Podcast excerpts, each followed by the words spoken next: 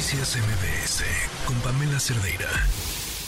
Habíamos estado platicando acerca de estas autodefensas formadas por transportistas en el Estado de México. Bueno, ¿qué ha pasado? Le agradezco a Jafet Sainz, presidente nacional de la Alianza de Autotransportistas, que nos acompañe.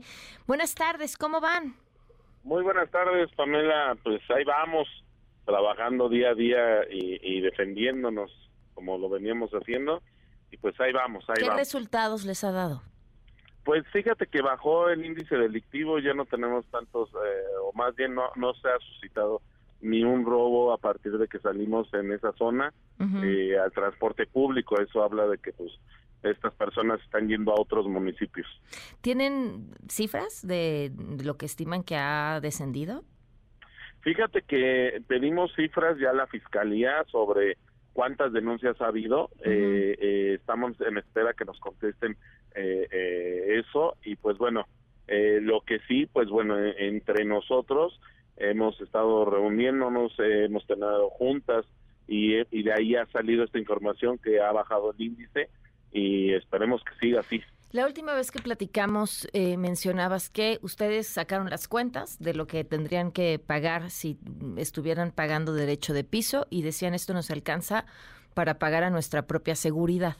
Eh, ¿Qué han decidido en estos últimos días y qué experiencia les ha dejado la forma que han tenido de protegerse?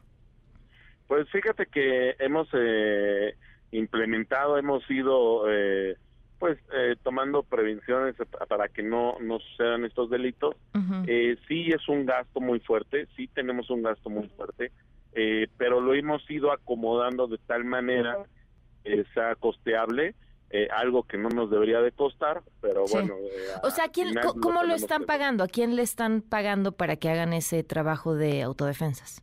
Nosotros, nosotros entre nosotros operadores, entre nosotros lo que hacemos es cooperarnos. Eh, hoy, por ejemplo, le toca a tal a tal ruta mandar 20, 30 eh, compañeros Mm.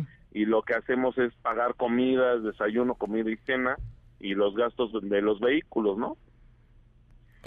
¿Van a seguir operando así? Vamos a seguir operando así eh, hasta que tengamos respuesta por parte del gobierno. Eh, hasta este momento no ha habido una respuesta por parte del gobierno, nada, ¿Nada? más de la fiscalía. ¿Qué les dice la fiscalía?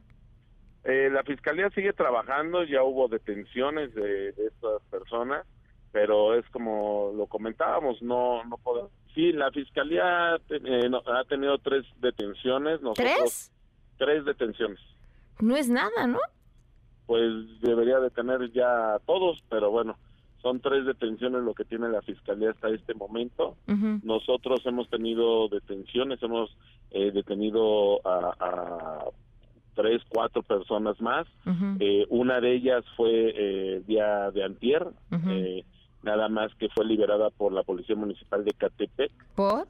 eh, porque era trabajador del ayuntamiento. Ah, caray, ¿y estaba saltando? No llegó a extorsionar al mercado de, More- de la vía Morelos. Ajá. eh, se hace la detención de dos personas con armas de fuego, se presentan directamente al Ministerio Público Federal por las armas de fuego, el Ministerio Público Federal las regresa al fuero común y en ese trayecto una es presentada al juez calificador, la cual lo dejaron ir por faltas administrativas con 900 pesos, y la otra sí fue puesta eh, en la Fiscalía del Estado. Eh, en la investigación nosotros preguntamos por qué, por qué sucedió esto. Uno de ellos era eh, laborador de presidente municipal de Catepec, eh, el señor Vilchis, y pues bueno, lo dejaron ir. Eh, impunidad total, impunidad total. Nada más que este señor sí pone que su ah, nueva creación de la policía anti-extorsión detuvo a las personas, pero resulta que eran sus trabajadores. Puf. Ah, qué interesante.